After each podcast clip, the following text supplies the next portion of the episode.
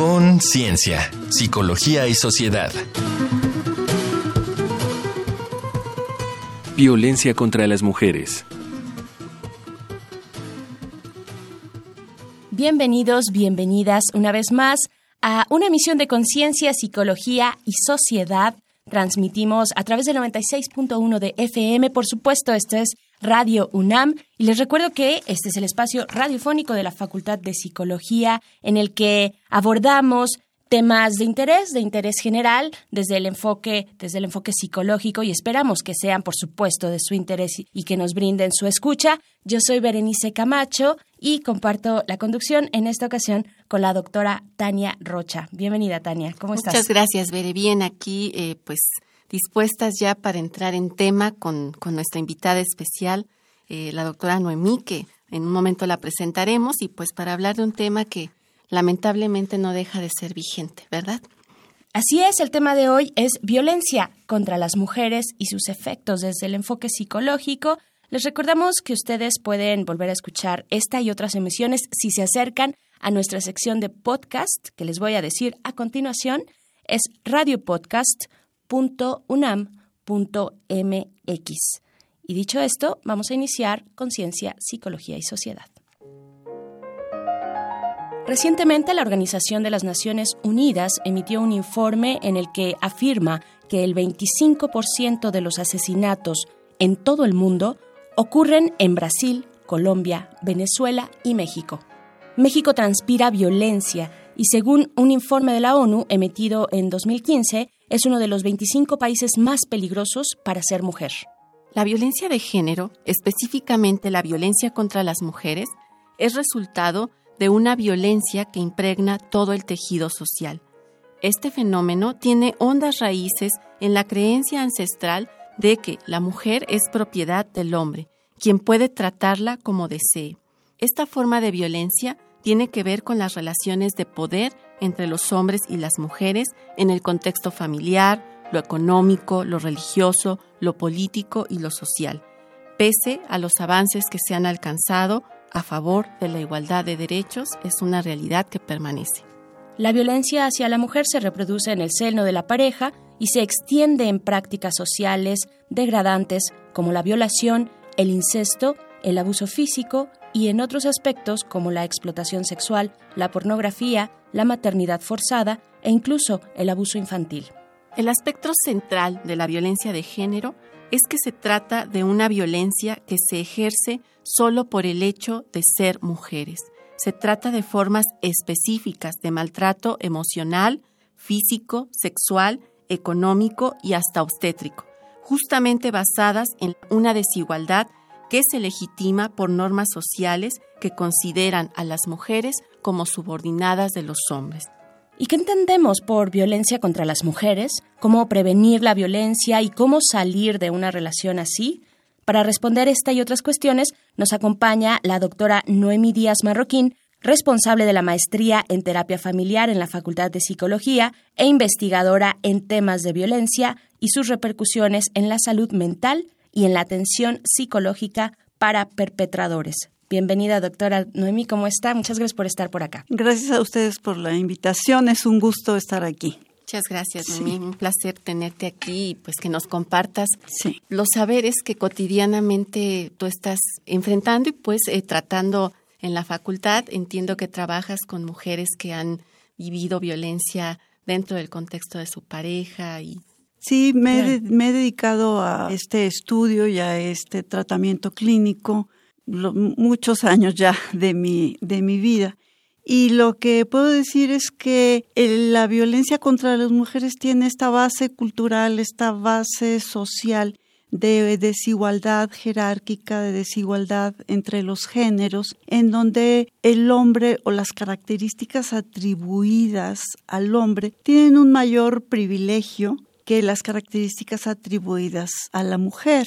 Por ejemplo, a la mujer se le considera que está para cuidar a otro, para ser para otro, para obedecer, para tolerar, para perdonar, y el hombre está hecho, según esta creencia, para decidir, para mandar, para que sus necesidades sean centrales y adueñarse en un sentido simbólico de los otros, los subordinados. Esto este, genera pues una desigualdad entre los géneros, una desigualdad en las relaciones entre los géneros, en donde tiene la base del poder y del control que permea las relaciones y permea las relaciones de pareja esto que está diciendo nos parece muy importante porque entendemos que es debido a esto que está señalando que se le ha llamado a esta violencia contra las mujeres violencia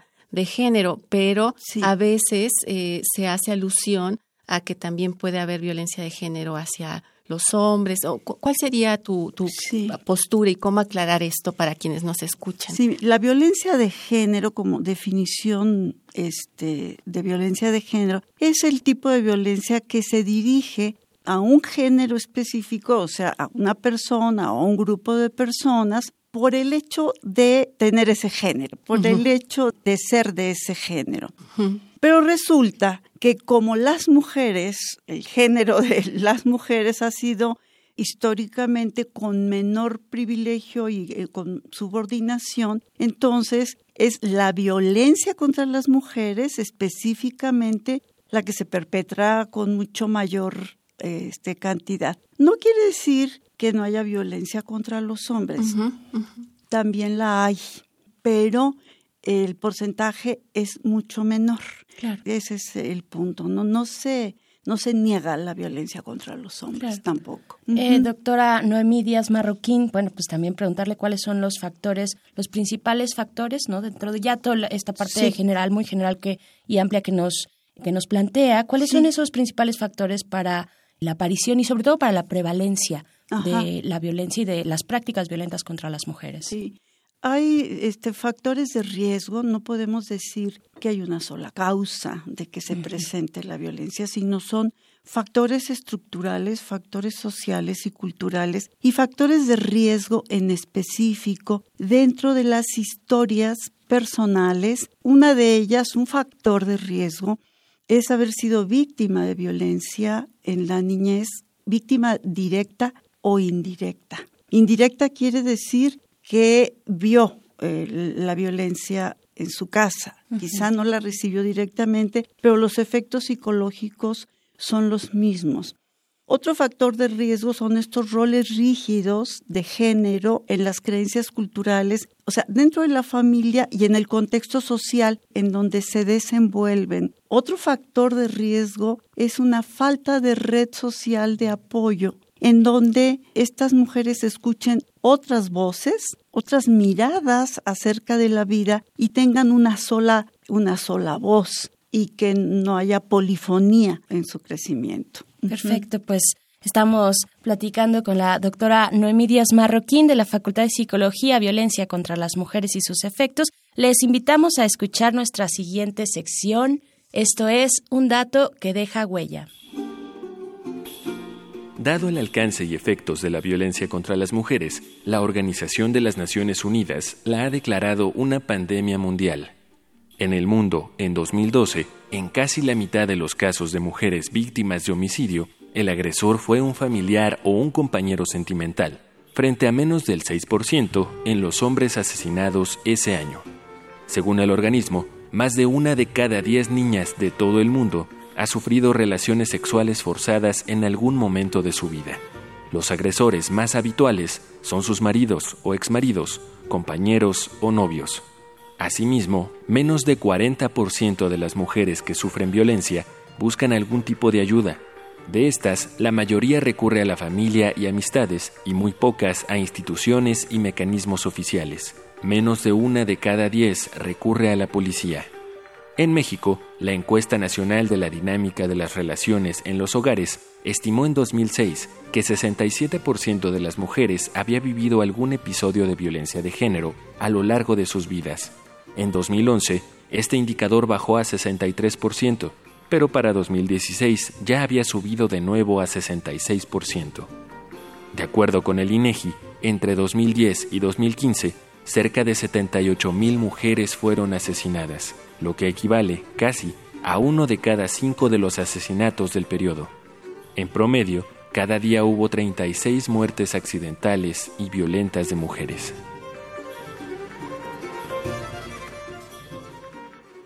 Gracias por continuar aquí en Radio UNAM. Estamos en Conciencia, Psicología y Sociedad y quiero recordarles que ustedes pueden acercarse a nuestras vías de contacto y bueno, estas son en nuestro correo electrónico con.cienciaunam.gmail.com y también página de Facebook de la Facultad de Psicología que es arroba unam.psicología. Y continuamos nuestra charla, Tania, con la doctora Noemí Díaz Marroquín acerca de este tema, violencia contra las mujeres. Así es, escuchábamos ahorita, eh, Noemí Berenice, en la cápsula, ¿no? Estos datos, pues, que alarman porque quiere decir que hay un crecimiento y señalaban también que las mujeres no necesariamente acuden a generar una denuncia o a pedir ayuda. Pensaba, Noemí, en ese sentido, pues hay muchas cosas que se atraviesan, ¿no? Tú hablabas de la falta de apoyo, pienso también cómo están preparadas las instituciones para poder atender el tema, pero me preguntaba si también en el marco de estos efectos y consecuencias que puede tener el tema de la violencia, incide no solo pues tal vez algunas cuestiones que nos quieras compartir como de malestar en las mujeres, sino incluso el que no lleguen a hacer esta denuncia. Sí, la violencia contra las mujeres o la violencia contra la mujer en la pareja tiene efectos en su salud física y en su salud emocional. Y entonces muchas veces acuden a visita médica hablando de estos síntomas o para curar estos síntomas. ¿Cuáles son estos síntomas? De salud física pueden ser dolores de cabeza, del aparato digestivo, una serie de alteraciones que no necesariamente el profesional lo relaciona con la situación de violencia con la que está viviendo. Dentro de los problemas emocionales o de salud mental que la mujer sufre son depresión, ansiedad, sentimientos de minusvalía, una característica que se llama desesperanza aprendida. Esto hace que no pidan ayuda, o sea, la energía de ellas está puesta en la sobrevivencia día a día, no en la solución a largo plazo del problema. Cuando se vive una situación de tanto, de tanto estrés y de tanta Además, pensemos aislamiento, falta de recursos sociales, económicos, estructurales. Es muy difícil salir porque ni siquiera se ve la posibilidad. Una mujer deprimida, ansiosa, no pide ayuda. Ella considera, en general, claro, considera que ella está mal, que algo en ella no está bien y entonces necesita de una, por eso les decía en, el otro momento que la red social de apoyo, tanto familiar, social, institucional, es fundamental para que tenga otra mirada. Y estos problemas de salud mental muchas veces van también con el médico y les da pues medicamento para la depresión o para la ansiedad. Y no es que eso esté mal, la dificultad es que no se está atacando la raíz del problema. Ah, claro. El problema continúa. Y además, yo creo que habría que pensar también que está muy normalizado y que posiblemente cuando acuden a pedir ayuda, a quien acude, pues no se le escucha tal vez o se le culpabiliza más y con esto que nos está platicando Noemí, pues se complejiza. Completamente, doctora. Pues también preguntarle, pues ahora nos hablaba de esta parte más íntima y más cercana, como la violencia intrafamiliar o interpersonal en la pareja, pero también hay otros tipos de violencia que exceden los límites de lo, de lo personal y de la vida, digamos, más cotidiana, ¿no? Sí, la violencia contra las mujeres se da en el ámbito de la relación de pareja, se da en el ámbito familiar en general y se da en el ámbito social. La mujer sufre violencia en la calle, el acoso callejero, la mujer sufre violencia laboral, discriminación laboral, pago menor por la misma calidad de trabajo que un hombre, no ascensos, etcétera, ¿no? Sufre violencia obstétrica también, sufre violencia institucional, sufre violación, las violaciones están desafortunadamente a la orden del día. Y si hablamos más explotación sexual, trata de personas, las mujeres son víctimas propiciatorias, pues, ¿no? Son aquellas que con mucho mayor facilidad reciben este tipo de violencia por la vulnerabilidad cultural y social que existe, por la violencia estructural que existe. Es decir, la violencia contra la mujer está dentro y fuera del ámbito familiar, está en todo el ámbito social, en la escuela, en la calle, en el trabajo, y en todos los lugares en donde la mujer se mueve, desafortunadamente. Y, creo que es muy importante con esto que nos compartes resaltar esto de la vulnerabilidad social y cultural, justo para desmentir que es por ser mujeres en un sentido biológico, sino que estamos hablando de las construcciones, de la percepción, de cómo se ve a las mujeres en todos estos espacios que facilita y posibilita el ser o verlas como víctimas, ¿no? Por supuesto. Pues les invitamos a continuar aquí en Conciencia, Psicología y Sociedad. Vamos a hacer una pequeña pausa porque y esta es una de mis eh, de mis momentos favoritos y queremos saber lo que ustedes opinan en este Vox Populi. Esta semana en Conciencia, Psicología y Sociedad salimos a la calle a preguntar, ¿usted sabe qué es la violencia de género? ¿Qué cree que cause la violencia contra las mujeres? ¿Conoce a alguien que haya sufrido este tipo de violencia? ¿Qué ocurrió? Escuchemos los testimonios. Hola, me llamo Candelaria. ¿La violencia de género? No, no sé. Yo creo que el machismo. Pienso que porque las mujeres somos muy sumisas y aceptamos todo lo que el hombre dice. No, el machismo tal vez podría ser una causa. El machismo se ha reflejado desde hace mucho tiempo. Siempre ha sido mucho maltrato, tanto físico como verbal, hacia la mujer. Mm, sí, a varias familias y varias amigas, incluso yo misma. No lo reconoces al momento porque se te hace algo normal, pero poco a poco te va dañando sin que te des cuenta y bueno, ya cuando estás realmente mal es cuando pues empiezas a notar todos los problemas que te afectaron. Antonio González Hernández, pues es aquella que ejercen el más sobre el más débil, se puede decir que es el hombre hacia la mujer o la mujer igual se da hacia el hombre, pues por la cultura que tenemos machista y porque pues todavía nos falta mucho la violencia de género también hacia los homosexuales, pues inculcándoselo a los hijos y corriendo la viva voz entre la misma familia, conocidos y tratar de convivir todos en armonía. Hola, soy Leticia Hernández. Pues es em, la discriminación que hay hacia cualquier Sexo, yo pienso que es la educación que traemos desde chicos. Pues sí conozco hombres y mujeres que han vivido violencia. Para Conciencia, Psicología y Sociedad, Uriel Gámez.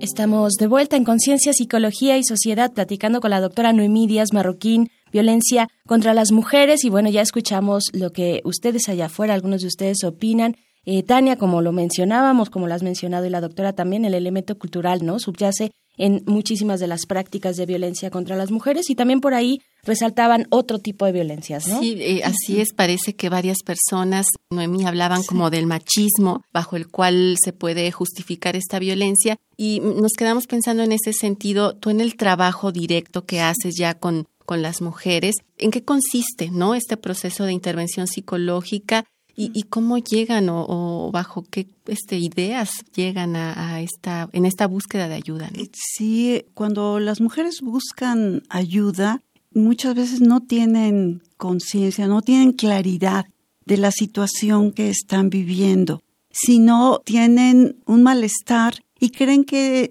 son ellas las culpables y muchas veces dicen, ayúdeme para saber cómo tratarlo. O sea, es atribuirse otra vez a ellas toda la responsabilidad de la situación o decir lo único que quiero es que él no me violente, no quiero nada más que eso. O sea, no tienen claridad de la situación que están viviendo ni tampoco de hacia dónde, hacia dónde ir. Así que en ese sentido, cuando llegan contigo, ¿cuál es parte de tu de tu tarea o de la gente que tú preparas sí, La tarea primero, y creo que esto es fundamental, es el escucharlas, saber qué es lo que quieren de, de nosotros, qué es lo que ellas necesitan. Esto es fundamental porque el respeto en la relación terapéutica es clave. Y otra de nuestras tareas es que ellas vayan visibilizando y dándose cuenta de la situación en la que viven, que se puedan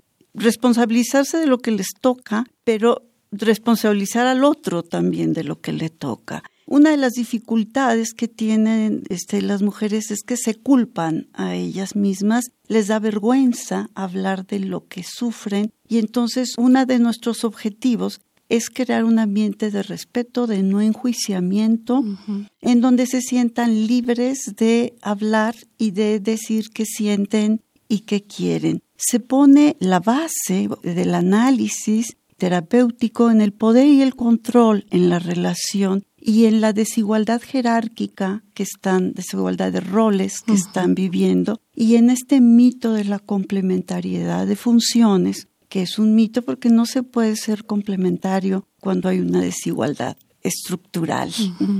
Y respetar lo que ellas desean. El objetivo terapéutico con las mujeres no es ni que salgan de la relación ni que se queden en ella. Esa es su propia decisión. El objetivo terapéutico es que se coloquen ellas como agentes de cambio de su propia vida y de toma de decisiones y de control sobre ella. Ese es el objetivo.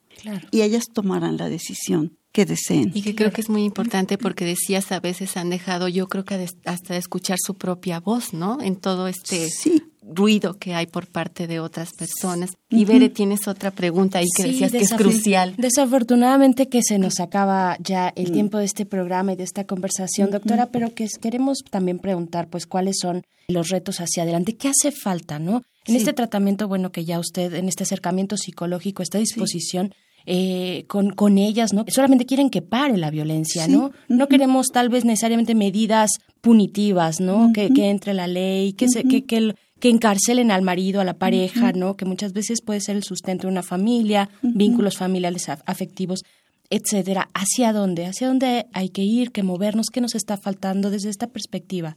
Bueno, falta, falta también, y creo también el trabajo con hombres. Porque el trabajo con hombres es un trabajo muy difícil porque hay una alta deserción también, pero hay que continuar trabajando con ellos aquellos que se permiten cuestionarse sus roles de género y que desean cambiar, sí lo logran. Hay que seguir trabajando con hombres. Y por otra parte, lograr que se visibilice la violencia, que no se normalice, que se siga visibilizando no solo en sus rasgos más evidentes, porque los más evidentes pues ya los medios de comunicación eh, se encargan mucho de ello, afortunadamente, sino en los rasgos más sutiles, lo que llamamos microviolencias, las, las cotidianidades, el día a día que va minando el sentimiento de valía, que va, que va haciendo esta desigualdad, estas pequeñísimas miradas, tonos de voz, privilegios sutiles, esta parte falta, ¿no? Perfecto, pues muchísimas gracias, doctora Noemí Díaz Marroquín, por haber estado acá platicando de este tema que es inagotable, ¿no? Desafortunadamente, pero por fortuna tenemos espacios en los cuales podemos hablarlo. Muchas gracias por estar acá. Pues gracias a ustedes. Gracias a ustedes por continuar del otro lado de la bocina. Vamos a hacer una pequeña pausa para darles algunas recomendaciones culturales y también desde el entretenimiento acerca de nuestro tema. Esto es Reconecta. Esta semana traemos para ti el libro Mujeres Maltratadas, los mecanismos de la violencia en la pareja, escrito por Marie-France Hirigoyen, quien detalla las causas que originan este fenómeno social. La defensora de los derechos humanos somalí, Ayan Hirsi Ali, escribió Yo acuso, mi vida, mi libertad, asombrosa historia de supervivencia que narra su lucha en búsqueda de la dignidad. En La Mujer Rota, Simón de Beauvoir reúne tres cuentos que comparten, como protagonistas, mujeres víctimas de las relaciones con sus parejas, aunque no sean conscientes de ello o lo descubran en forma inesperada. Es tiempo de películas. Estas son nuestras propuestas. Tierra Fría narra la historia de una madre soltera que regresa a su pueblo natal para salir adelante, pero no se imagina la clase de humillaciones que viven las mujeres en el trabajo. No te la pierdas. protagonizada por Charlize Theron. Los conventos de la Magdalena, en Irlanda, eran gestionados por las Hermanas de la Misericordia en nombre de la Iglesia Católica. Acogían a muchachas para someterlas a un sinfín de atrocidades. Conoce sus historias en la película En el nombre de Dios, cinta irlandesa de 1996 que te conmoverá. En La sonrisa de Mona Lisa, Julia Roberts encarna a una joven profesora de historia del arte que lucha por emancipar las mentes de sus pupilas en medio de una sumisa y tradicional universidad para señoritas de Nueva Inglaterra. Estas fueron las recomendaciones de la semana. Te dejamos con el tema Salir corriendo del grupo español Amaral. Nadie puede guardar toda el agua del mar en un vaso de cristal. ¿Cuántas gotas tienes que dejar caer hasta ver la marea crecer? ¿Cuántas veces te he hecho sonreír? Esta no es manera de vivir. ¿Cuántas lágrimas puedes guardar en tu vaso de cristal? Gracias por continuar en sintonía con Radio UNAM. Estamos ya por despedirnos, Tania, de esta emisión de Conciencia, Psicología y Sociedad. Pero antes queremos hacerles algunas recomendaciones de espacios a los que se pueden acercar para atender, pues, si ustedes se encuentran en una situación respecto a nuestro tema de, de, hoy, que es violencia contra las mujeres. Sí, por una parte, pues como saben, está el programa de atención psicológica a distancia que ofrece la Facultad de Psicología de la UNAM, cuyo teléfono es 50 25 08 55. 50 25 08 55. También en otros momentos hemos dialogado con el trabajo que se puede hacer para apoyar a los varones que deciden hacer un cambio y hemos compartido, por ejemplo, la información sobre GENDES. Igual si es de su interés, también se pueden comunicar directamente a los datos que Veré ha proporcionado en otro momento de la página de la facultad y de Radio UNAM también. Sí, por supuesto, está este proyecto de GENDES, está en la Ciudad de México, esa es la cuestión, pero también pueden acercarse a InMujeres, el teléfono es 55 12 28 36 55 12 28 36 ya lo decías Gendes hay otra iniciativa también muy interesante que se lleva a cabo a manera de charlas para varones se lleva a cabo en la Biblioteca Vasconcelos. Esta iniciativa se llama De Machos a Hombres. Para aquellos que estén interesados, pues pueden acercarse ahí en sus redes sociales también, con el hashtag sobre todo De Machos a Hombres. Y pues ahora sí nos despedimos. Tania, ¿con qué cierras? ¿Cuál es tu conclusión de este tema que además, dicho sea de paso, has trabajado de manera muy profunda y cercana. Sí, pues ya, ya se decían varias cosas, pero creo que hay ideas puntuales. Primero que para quienes nos escuchan quede claro que nada, absolutamente nada justifica la violencia contra las mujeres y en ese sentido es importante y yo apelaría a quienes están en alguna situación de esta naturaleza, pues romper el silencio y que quienes estamos alrededor no seamos cómplices de quien violenta, sino más bien apoyo de quien está viviendo esta situación. Vale la pena recordar que hay otras formas de violencia, como ya se dijo, y que también en las parejas del mismo sexo se pueden presentar dinámicas de violencia. Esto no es exclusivo de las relaciones heterosexuales, justo por el elemento cultural, también hay que tomarlo en cuenta y pues también hay que romper el silencio, quitar el estigma y entender que es un problema que nos compete a todos y a todas atender. Claro, y que se encuentra en todo momento de nuestra de nuestras vidas, no solamente en aquellos desafortunados ejemplos pues más punzantes, más dolorosos y más profundos que son por ejemplo el feminicidio, sino en momentos muy cotidianos de nuestra vida también.